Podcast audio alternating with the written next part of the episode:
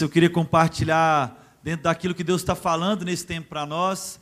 A Bíblia vai dizer ali no Antigo Testamento da história de muitos homens e mulheres de Deus. E a gente tem que estar sempre ligado e muito atento e sensível a tudo aquilo que Deus está falando para o povo, né? E tudo aquilo que Deus ensinava para o povo, aquilo que pode ser aplicado na nossa história, na nossa vida. E a Bíblia vai falar de uma sequência ah, muito legal, que é, e às vezes você não sabe um texto bíblico, um versículo bíblico, mas você sabe completar uma frase que diz o seguinte: o Deus de Abraão.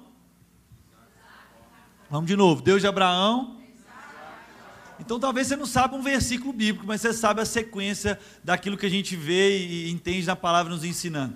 E é interessante porque o nome no Evangelho, aquilo que o Evangelho a, propõe para nós, e toda a tradição do Deus Pai, é um Deus que dá nomes. Isso a gente está aprendendo aqui sempre na comunidade, repetindo isso sempre. E a Bíblia vai dizer de um homem que o nome foi, foi dado e o nome dele era Jacó. Ele era irmão de quem? Vocês lembram?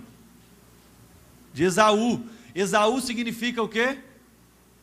Homem peludo. E Jacó significava o quê? Trapaceiro. E é interessante isso, porque dentro da, sua, na, da barriga da mãe, a Bíblia vai dizer que Jacó já trapaceava. Esaú ia nascer, Jacó segurou ah, no pezinho dele lá. E no, no caminhar e na caminhada, Jacó, ah, na, naquele jeito trapaceiro dele, ele conseguia com seu irmão ali negociar a benção da primogenitura, por exemplo. Seu irmão vendeu a benção da primogenitura por um prato de lentilhas. Enfim, a caminhada foi acontecendo, a vida acontecendo, até que o seu pai Isaac chega para o seu filho, Esaú, filho mais velho, e diz o seguinte: Ó, oh, chegou o tempo, chegou o dia, eu estou ficando muito velho, já não, já não enxergo mais. Chegou o dia de eu liberar sobre você a bênção da primogenitura. Então vai lá, aquela caça que você sabe que o papai gosta. Prepara lá o prato bonitinho, daquele jeitinho que você sabe que eu gosto, e eu vou estar te esperando aqui. E a Bíblia vai dizer: ah, temos mães aqui. Mãe tem filho preferido ou não, meus irmãos? Cadê as mães da comunidade aí? Mães. Mães, não estou perguntando para a filha agora. Mães, tem filho preferido, Jana? Tem não. As mães aqui não tem não, mas a Bíblia vai dizer e contar a história de uma mãe que tinha um filho preferido. Cadê os filhos aí? Mãe tem filhos preferidos? E é interessante isso, porque a Bíblia vai dizer de Rebeca. Quando Isaac diz isso ali na casa, Rebeca estava na porta, ali atrás da porta, para poder uh, ouvir aquilo ali. Ouvindo, ela tinha essa preferência por Jacó. Filhos e mães, calmam, se acalmem. Presta atenção nessa história. Rebeca chega para o seu filho e fala o seguinte: Filho, o seu pai falou para o seu irmão que ele vai liberar a benção sobre ele. É o seguinte: essa benção é sua. Já está tudo. Ele olhou assim: mãe, mãe. Esaú é homem peludo. Eu sou Jacó. Mas nunca que meu pai vai entender. Ela, calma, meu filho. Eu já preparei as peles de animais, está tudo certo, está tudo preparado. Seu pai vai tocar em você e vai entender que é Esaú. Ele falou: mãe, a senhora está ficando doida. Porque o cheiro do meu irmão é um cheiro diferente cheiro de caça, cheiro da roça. Ela falou: calma, meu filho. Eu já separei a roupa, as vestes que você vai poder vestir. Está tudo certo. A Bíblia então vai contar a história que Jacó crê nisso, ela prepara do jeitinho que o marido gostava, ele chega com, a, com, com um prato bonitinho, e quando chega, a Bíblia vai dizer que o seu pai pergunta: Quem é você? Ele responde: Sou eu, pai, seu filho, Esaú. E aí ele fala o seguinte: Chega mais perto então. Então, como mineiro, né, ele trancou nesse momento, né? Que o pai é cego, mas não é besta. Quando ele toca no filho, muito pelo. E ele diz o seguinte: a pele, o pelo é de Esaú, mas a voz é de Jacó. Mas eu vou te abençoar. Presta atenção nisso aqui. Quando ele começa a liberar aquilo ali, começa a liberar, a Bíblia vai dizer então que Esaú vem com o prato preparado, já tinha liberado tudo. Esaú vem feliz, pai, está aqui. Ele fala: Você chegou tarde. Eu liberei a bênção sobre o seu irmão, achando que era você, e a história você já conhece. A Bíblia vai dizer então que sua mãe, para poupá-lo, fala o seguinte: ó, seu pai já está morrendo aqui uns dias, você pode fugir para casa do seu tio, e começa então a história de Jacó. Primeiro foi perguntado quem é você, ele responde o nome ah, de Esaú, o nome que não era dele, ele vestiu o veste que não era dele. E muitas vezes na nossa caminhada, na nossa vida, acontece a mesma coisa. Nós somos perguntados acerca de quem nós somos, e muitas vezes nós é, dizemos nomes que não, não tem nada a ver com a gente nos travestimos de vestes que não tem nada a ver com a nossa história, que não carrega aquilo que nós precisávamos carregar. E a Bíblia vai dizer que na história de Jacó, ele no deserto, fugindo ali do seu irmão, a Bíblia vai dizer que Deus aparece para ele. É aí que ele fala o seguinte: Ó, oh, o Deus do meu pai, o Deus do meu avô, o Deus do meu pai agora é conhecido por mim. Eu conheço agora esse Deus. E aí ele começa uma caminhada no caminho com Jesus. E é interessante isso, porque ele caminha com Jesus, com, com Jesus, não, perdão, com Deus. Jesus revelado ali na Trindade. Ele caminha com Deus. E é interessante que no capítulo ah, 30, ali nos meados do capítulo 30, ele tem uma luta ali com o anjo, a representação de Deus. E de novo o anjo chega para ele e fala o seguinte: ele fala, não, você não vai subir enquanto você não liberar uma bênção sobre mim. E aí o anjo pergunta para ele: qual é o seu nome? Já era um homem que caminhava com Deus. Já um homem, por caminhar com Deus, já estava entendendo, Gabriel, algumas nuances daquilo que Deus revelava. Ele então responde: O meu nome é Jacó. Ele reconhece quem ele é, eu sou o trapaceiro. Naquela primeira pergunta, para ganhar uma bênção, para ser salvo, para receber um benefício, ele disse um nome que não era dele. Ele se travestiu daquilo que ele não vestia. Mas agora, no segundo encontro, ele pode então afirmar quem ele era: Eu sou o trapaceiro. E por afirmar isso, o anjo vai dizer o seguinte: O anjo vai falar com ele o seguinte: Seu nome não será mais Jacó, o seu nome é Israel. Isso mesmo. E no capítulo 35, eu ficava encabulado com esse texto. Eu lembro, eu gosto de compartilhar esse texto, e ele me visitou essas últimas semanas. Capítulo 35 de Gênesis, quero que você acompanhe comigo aí, eu vou ler, você acompanha comigo. Capítulo 35 de Gênesis agora é um outro encontro. E é um encontro agora com Deus, a parada é outra. E Deus, Deus disse a Jacó: olha o que Gênesis vai trazer para nós: suba a Betel e estabeleça-se lá e faça um altar ao Deus que lhe apareceu quando você fugia do seu irmão Esaú. Disse, pois, Jacó aos de sua casa e todos que estavam com ele: Livrem-se dos deuses estrangeiros que estão entre vocês, purifiquem-se e troquem de roupa. Ao andar com Deus, ele já estava entendendo algumas coisas que é da impressão da caminhada com Deus. E é interessante porque ele entende, ó, abandona os deuses, os ídolos, abandone os deuses. Purifiquem-se e vistam novas roupas, novas vestes. E aí, eles chamam o pessoal para subir. Eu quero atentar no versículo 9, vai dizer o seguinte: Depois que Jacó retornou de Padã Arã, Deus lhe apareceu de novo e o abençoou, dizendo: Seu nome é Jacó. Não é como o anjo falou, agora é Deus falando: Seu nome é Jacó. Mas você não será mais chamado Jacó, seu nome será Israel assim lhe deu o nome de Israel. E a, além de dar um nome, Deus diz o seguinte: presta atenção que Deus está falando com Jacó. Eu sou o Deus Todo-Poderoso. Seja prolífero e multipliquem-se, e de você procederão uma nação, uma comunidade de nações, e reis estarão entre os seus descendentes. A terra que dei a Abraão e a Isaac, agora eu dou a você. E também aos seus futuros descendentes darei essa terra. A seguir, Deus elevou-se do lugar onde estivera falando com Jacó. Então, o texto que eu queria trazer para a mesa para a gente poder compartilhar é esse.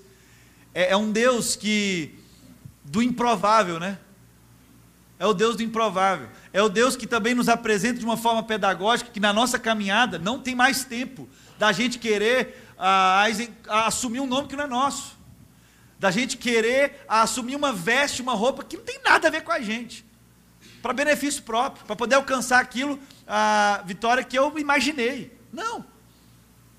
No caminho a gente vai reconhecendo quem nós somos, o trapaceiro, está aqui o vaidoso, a vaidosa, está aqui o adúltero, a adúltera, está aqui o orgulhoso, a orgulhosa. E aí Deus começa a dar agora um novo nome para nós. E é interessante porque Deus deu um novo nome para Abrão. Antes era Abrão, mas se tornou Abraão, Abrão de Deus. E por que então a gente não fala o Deus de Abrão, o Deus de e o Deus de Jacó. Por que então não o Deus de Abraão? Por que, que a gente fala então o Deus de Abraão, de Isaac e não fala o Deus de Israel? Deus de Abraão, Isaac e Israel, porque teve o um nome mudado. É uma forma pedagógica, como a gente gosta de, de ouvir e aprender, que é uma forma pedagógica, Davi, de entender um pouco daquilo da sensibilidade de Deus e da pedagogia de Deus, nos ensinando que Deus usa Abraão, Deus usa Isaac, mas Deus usa o trapaceiro também para escrever a sua história. Essa é a nossa esperança também, meu irmão. Que Deus pode usar o orgulhoso, orgulhosa, o adúltero, a adúltera. No caminho, não só no caminho, mas agora Cristo sendo formado em nós. Então Deus quer dar a nós um novo nome, escrever em nós e através de nós a história que Ele está construindo no mundo. Aleluia. E tudo que a gente compartilha aqui está dentro desse esforço de pedagogia. Então, às vezes as pessoas, é igual a Bíblia diz, né? Vocês vão, as pessoas às vezes vão lá no deserto para ouvir uma pregação. Tem gente que vai longe para ouvir uma pregação. É comum isso. Às vezes você está num lugar e muita gente quer ouvir o pregador. E, e, o nosso empenho aqui tem sido de não repartir uma pregação, alguma coisa que cada um vai receber individualmente e usar. Mas nós queremos a pedagogia do ensino, do ambiente, da comunhão. Então, isso aqui é um esforço de comunhão, para que a pregação faça sentido na relação. Então, é um processo de edificação, porque senão a gente vive as etapas, mas não vive o processo. A gente pensa que é o Deus de Abraão, de Isaac e de Jacó isoladamente. E ele está dizendo que ele é o Deus do processo, de modo que a vida de Abraão não teria sentido se não fosse evoluída para para Isaac, e a vida de Isaac e de Abraão não teria um sentido se não fosse evoluída para Jacó. Então é um processo que se completa. E o Jacó é exatamente esse processo que se completa no improvável, naquilo que a gente não imaginava que seria possível a Deus fazer. Porque a gente tem a tendência de fragmentar e colocar as coisas a partir daquilo que é a nossa competência. Quando Deus está falando do processo, e, e é muito forte isso aqui, porque a gente não. A gente tem feito esse esforço de combinar o espírito e não a palavra, o ensino. Eu até falei na primeira reunião, né? Eu vou abrir a Bíblia na fitinha. A fitinha que estava marcada antes de eu de eu assentar aqui para conversar com Mateus, para dar um, um testemunho. Né? E o texto que está aqui, que Deus colocou no coração, está lá em Atos, no capítulo 3 e 4. Que ele diz: para que vocês sejam batizados em nome de Cristo. É isso que Deus quer. Então, aqui no capítulo 3, ele diz: arrependei-vos, para que nós sejamos batizados em nome de Cristo. Depois, no capítulo 4, ele diz assim: ó, porque não há nenhum outro nome no céu ou na terra dado entre os homens pelo qual devemos ser salvos. E se a gente não entender o processo, a gente se equivoca na significação do nome. E na significação do nome, nós podemos nos autobatizar como quem quer assumir o controle do processo. Então, quando eu quero assumir o controle do processo, eu passo a ser o enganador de mim mesmo. Então, a pessoa mais enganada por Jacó era ele mesmo. Jacó era vítima do seu próprio engano, do seu próprio equívoco. Porque isso está tão enraizado na nossa vida, isso, isso entrou tanto no nosso entendimento, que o Espírito Santo tem que penetrar lá nas profundezas da nossa intimidade para nos libertar. Quando Deus veio falar com Abraão e Deus deu para ele, por que, que Deus mudou o nome de Abraão? Por que, que ele foi lá e mudou essa identificação, essa personalia? Porque era o Abraão, o Abrão, era um homem temente a Deus. Era um crente, tinha nada de errado. Casado com uma mulher maravilhosa e bem-sucedido. Mas a vida dele, apesar de muito abençoada, ainda não cumpriu o seu propósito. E o propósito de Deus na nossa vida é o quanto a gente tem, o quão bem casado a gente é, o quanto feliz a gente é, o quão maravilhosa é a nossa esposa, o quão maravilhoso é o marido, o lugar que a gente mora bem, a saúde que a gente tem. Não, o propósito de Deus na nossa vida é que a, a partir disso a gente gere, a gente conceba, a gente dê à luz a, a, as pessoas que Deus quer gerar através de nós. Então Deus não veio fazer uma promessa de bênção para Abraão. Abençoado ele já era. Deus não vem na vida de Abraão para aumentar a bênção dele, aumentar o patrimônio, ele ficar mais rico ainda, a mulher dele ficar mais bonita ainda. Não, Deus vem para Abraão e diz o seguinte: ó, tá tudo certo, mas eu vim para te dar uma descendência. Porque é a partir não do que você faz, não é a partir do que você tem, do que você realiza, do que você possui, do que você controla. É a partir do que você gera que serão benditas todas as famílias da terra. Então Deus arrancou Abraão de uma condição para um processo. E Deus quer nos mover das nossas condições abençoadas para um processo de sermos abençoadores. Mas o Abraão não entendeu este cara, não. Isso é tão arraigado que quando Deus foi falar com Abraão que ia fazer isso na casa dele, ele já pensou: é o serviço, é meu escravo Eliezer que vai fazer isso. E Deus falou: Abraão, você não entendeu nada. Não é o serviço, não estou precisando da sua competência. Eu não estou precisando das suas mãos. Estou precisando do seu ventre, do seu coração. Eu não estou precisando da sua capacidade. Eu estou precisando do seu compromisso. Eu não estou precisando do que você faz, do que você pode pagar. Eu quero replicar quem você é. E a relação que a gente tem. Mas ele não entendeu isso também, não. Nem Deus conversando com ele. A promessa foi bater na mulher dele, o que, que ela fez? Falou, Deus só pode estar tá falando da minha escrava H. Pronto. Já vai a mulher do Abraão, põe empregada para dormir com ele.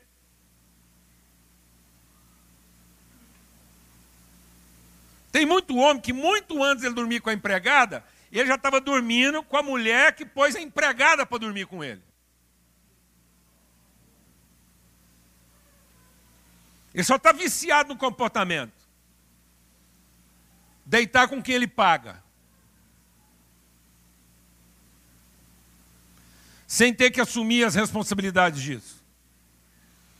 Aí a mulher propõe o empregado e o lascado do Abraão ainda aceita. Tem muito lar aí sendo oprimido, porque a mulher propôs o serviço e o homem, pensando que é o serviço mesmo, aceita essa condição. Às vezes você está pensando que o capeta é o pior problema da nossa vida. O pior problema da nossa vida é a nossa própria iniquidade. É a gente não querer aprender com Deus e viver conforme a orientação dele. E fazer as coisas da nossa maneira. O capeta só vem soprar esse tipo de pensamento. E se valer disso. A gente achar que é o que a gente faz, que é a nossa competência, é o nosso serviço. E a palavra de Deus diz que os nossos piores perseguidores não são os demônios que vêm bater na nossa porta, são os filhos que a gente gera a partir do nosso próprio serviço, da nossa própria carne. E é por isso que é tão difícil enfrentar essa coisa. Porque você vai enfrentar uma situação que tem a sua cara.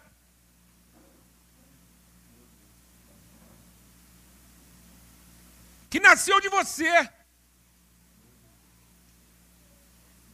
E que tem direito de estar tá reivindicando tudo que está reivindicando.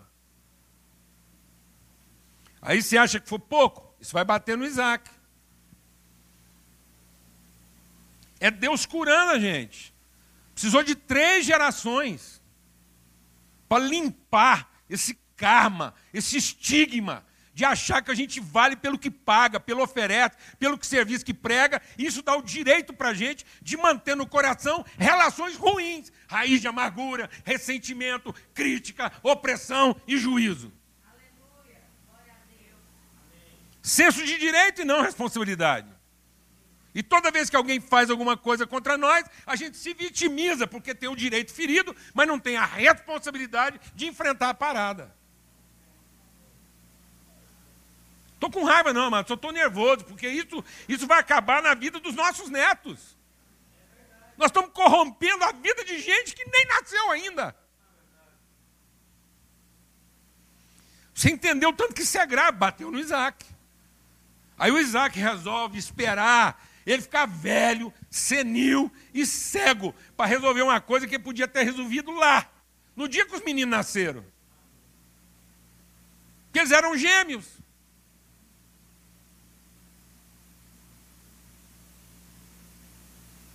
Gêmeos.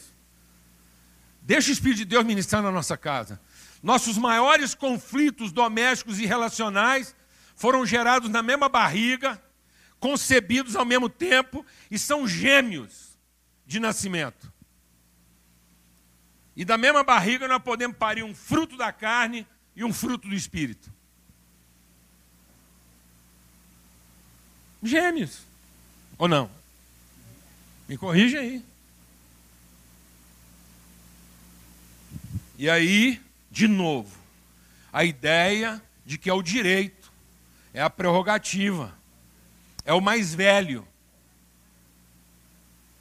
E aí, amados, a gente, aí, ao cenário familiar, homens cegos, homens já cegos, omissos, incapazes de produzir discernimento e direção para sua casa, e mulheres na obrigação de compensar a deficiência desses homens para salvar os seus filhos da insensibilidade deles. Então vou te falar uma coisa: homens omissos e mulheres ansiosas estão produzindo filhos enganadores. Homens omissos e mulheres ansiosas estão produzindo filhos trapaceiros, enganadores do próprio irmão, roubadores da própria família, gente que acha que Deus precisa de ajuda. Desde o início, Deus disse: Eu não preferi o direito. Deus abomina o direito, porque Deus ama a justiça. O juízo é o recurso último de Deus para punir aqueles que se rebelaram contra a sua justiça. Deus nunca mandou a gente buscar o direito e o juízo. Deus mandou a gente buscar o reino e a justiça. Deus destrói o direito, rejeita o direito, porque Ele sempre amou o mais novo. E o mais novo não é o que nasceu depois. O mais novo é o que é desde o princípio. A gente fica confundindo novo com novidade.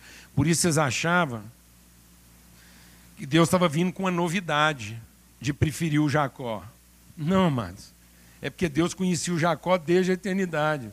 Porque Deus não ama o direito que veio depois. Deus sempre amou a virtude que veio antes. E quando ele chama de mais novo, é aquilo que não fica mais velho. Porque só fica velho aquilo que não conhece a promessa de Deus. Então Deus tem sempre compromisso com o quê? Com o que não envelhece. Porque só envelhece aquilo que a gente assume o controle. Porque se a gente conhecesse a vontade de Deus, as coisas não ficariam velhas e a gente não teria ansiedade do amanhã. A gente só tem ansiedade do amanhã porque o amanhã representa para a gente aquilo que a gente não tem controle e o medo de ficar velho. Aleluia. Glória a Deus. Então sempre é o mais novo, porque é o que não envelhece, o que não corrompe, é o que estava lá. A Jacó e me aborreci de Isaú. Aí vem a Rebeca e o Jacó dão uma mão para Deus, enganando o enganável Isaac. Não precisava ter feito nada assim, não, mano. Já que era para enganar mesmo, dava um chá para ele. Né? em vez de um guisado. Hum. Aí vai. Aí Deus vai conversar agora com Jacó. Porque, tá vendo? É o pai, o filho e o Espírito Santo. É Deus se revelando através do processo Abraão, Isaac e Jacó. É Deus dizendo assim: é a minha promessa, revelada numa oferta onde não há direito, ela é espontânea. Então Deus está curando a gente em Abraão, dizendo assim: é promessa, não é obra. Depois é Deus curando a gente em Isaac, dizendo assim: não é o serviço, não é a precificação, não ponha preço no seu guisado. Não tente entender Deus, conheça. Se o, se o Isaac, a Rebeca, o Jacó e o Isaú tivessem procurado conhecer a Deus, não precisava dessa panaceia, desse circo, todo mundo se fantasiando para ver se consegue prevalecer o direito. Uma casa cheia de fantasias. Cada um se personificando aquilo que não é, para ver se o direito é mantido. Pessoas fazendo só para agradar os olhos, mas o coração está longe. Deus fala isso. Vocês pensam que estão agradando o meu coração, sendo que, na verdade, vocês me impressionam com os olhos, mas o coração de vocês está longe de mim. Quantos filhos? Quantas famílias? Impressionando os olhos, mas o coração está longe. É engano, é fantasia, se comporta de um jeito aqui para poder manter o direito de fazer qualquer coisa lá. E Deus vai insistir no processo. É o amor que se revela na graça. É o invisível que se revela através do visível. E agora é o visível do visível, a comunhão. E aí eu vou dizer uma coisa: sabe qual é o engano? É achar que a benção é para o indivíduo. Sabe qual é o seu engano, Jacó? É achar que você é Jacó. Você nunca foi Jacó. Você sempre foi povo. Sabe o nome que Deus me deu? Povo.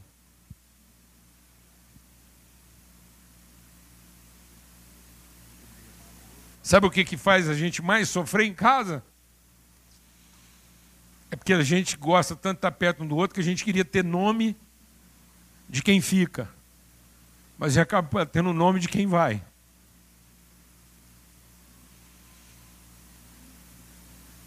Porque a gente não foi chamado para significar o lugar onde a gente luta com Deus. Mas a gente foi chamado para significar o nome com o qual nós alcançamos as pessoas. Nosso nome não é Jesus, não é no nome de Jesus que nós somos salvos. É no nome que salvou o próprio Jesus, Cristo. Porque Jesus só não foi o maior fracasso da humanidade. Só não foi a pior de todas as frustrações humanas. Porque ele não quis salvar Jesus. Ele preferiu honrar o nome que o Pai tinha dado para ele. E o nome que o Pai tinha dado para ele é: Você será o meu Cristo. Você será a minha oferta em favor de seus irmãos. Se Jesus não se torna o Cristo, ele era o pior de todos os Jacós que já nasceram na humanidade. Tanto que para muita gente Jesus foi uma fraude, porque ele acabou não se salvando como as pessoas queriam que ele se salvasse. Sabe, amados? A multidão dos perdidos, eu espero que não seja uma multidão muito grande, mas a multidão dos perdidos não será formada de perdidos. Vou repetir. As pessoas que vão se queixar de não estarem sendo salvas não serão os perdidos serão aqueles que pensavam que por aquilo que fazia seriam salvos.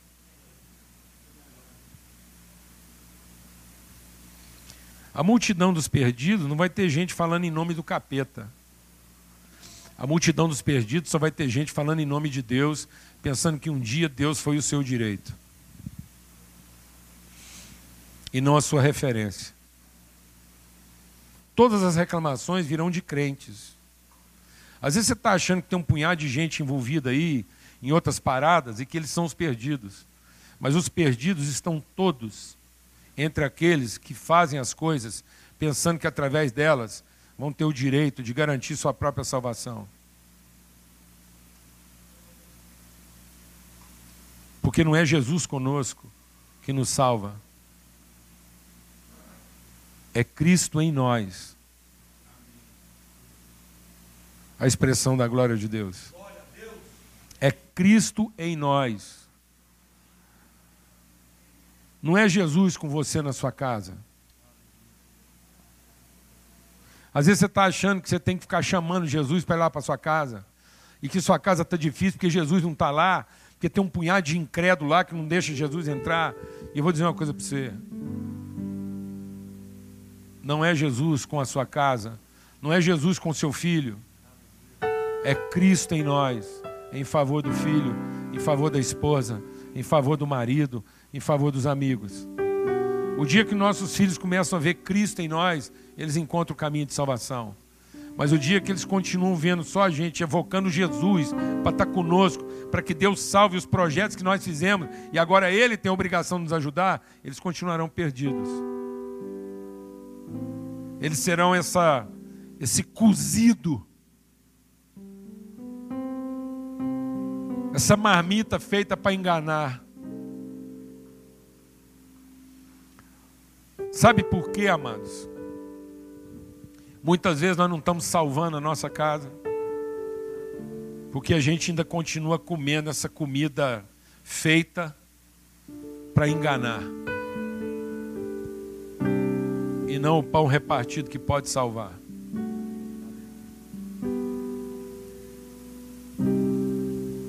Amém.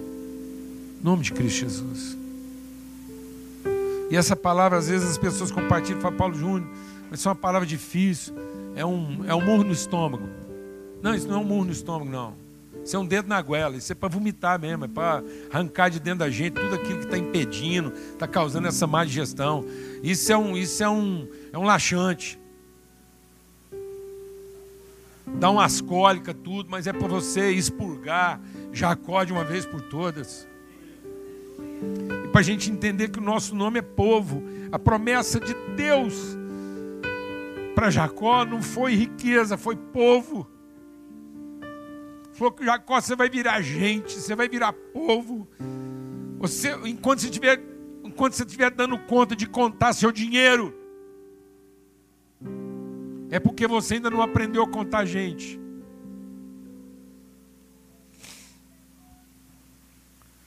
Comece a contar quantas cadeiras você consegue colocar na mesa da sua casa. Antes de você ter segurança, enquanto dinheiro você consegue acumular. Porque muita gente tentando acumular o dinheiro que vai garantir o futuro, está perdendo o futuro porque não consegue colocar cadeira na mesa da sua casa.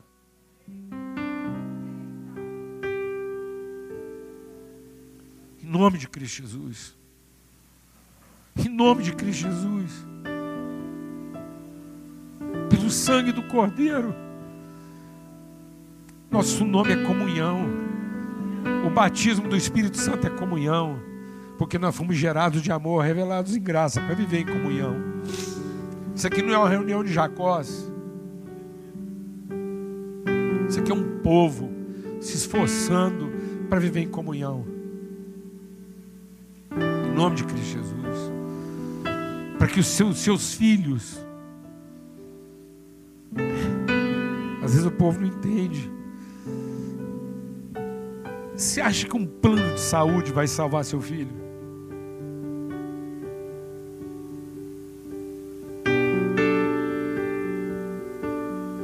Você acha que um plano de saúde vai respeitar seu filho? Vou te falar o que pode salvar seu filho. Um irmão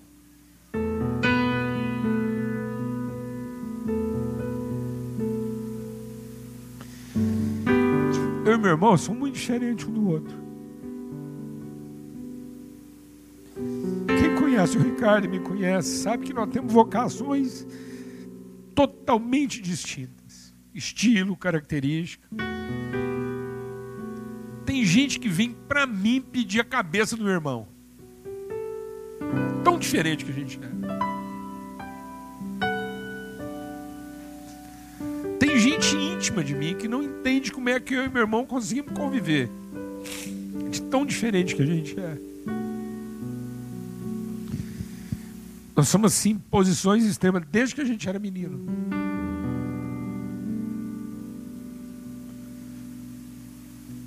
Porque desde que a gente era pequeno, eu fui ensinado a assumir a responsabilidade dele e ter com ele uma relação de irmão. Então nunca houve expectativa. E um dia, quando a gente se tornou adulto, a gente era a banda no palco e meu irmão era o cara na mesa. Era o cara que não aparecia. Mas a gente podia estar no palco, sabendo que apesar da gente ser uma banda muito ruim, meu irmão ia compensar a gente na mesa com excelência. Então, ele é o cara que nunca apareceu e salvou a banda. Porque se não fosse uma mesa muito boa, todo mundo ia perceber que a banda era muito ruim.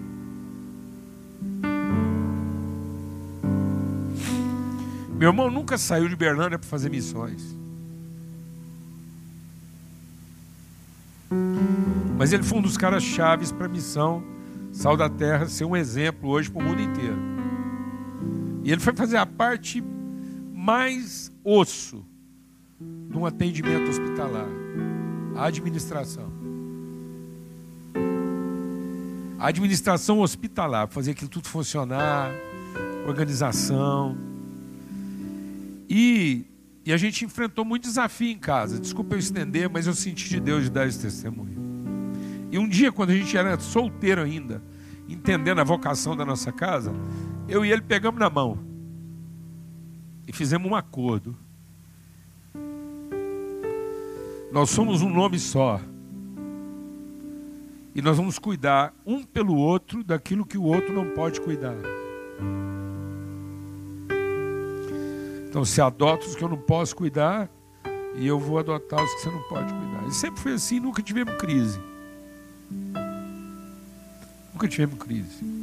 No falecimento da minha irmã, quando ela ficou com câncer, agora na enfermidade dos nossos pais, as pessoas chegam para nós e falam assim: vocês estão passando um problema difícil aí, né? É verdade.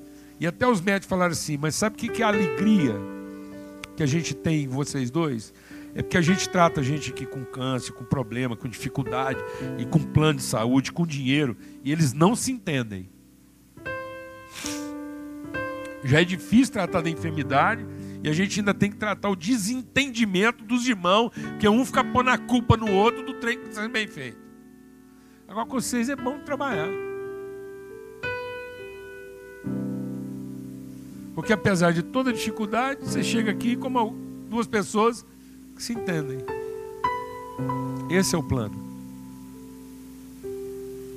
Esse é o plano que pode salvar a sua casa. É você ter um amigo que pode abraçar sua filha nua na carência dela e não pensar em tirar proveito disso. Um plano não vai fazer isso por você. Você quer um plano? Então seja povo. Para você ter um amigo que vai cuidar da sua esposa o dia que você não estiver lá para cuidar. Muita gente pergunta para mim, Palana, se nós temos plano. Fala, não, nós temos amigos. Porque os amigos compraram o plano. Amém, amados? Seja povo. Antes de querer ser plano seja propósito, seja comunhão, seja processo, seja aquilo que Deus planejou. Ocupe-se a conhecer a Deus e não a querer entendê-lo. Porque se você conhecer a Deus, você não vai precisar criar esses mecanismos fraudulentos de forçar a vontade de Deus. Não precisava nada daquilo. Não precisava nada daquilo. Não precisava nada daquilo. Não precisava de um cara traumatizado, mal acostumado, viciado em enganação. Não precisava daquela forçação toda. Nem o Esaú precisava ter sido vitimado daquilo. Amém?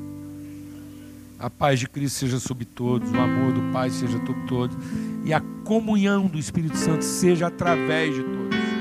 Cristo em nós. Esse é o nome. Esse é o nome. Cristo em nós. Amém? Glória a Deus, vamos em paz, uma boa semana para todos.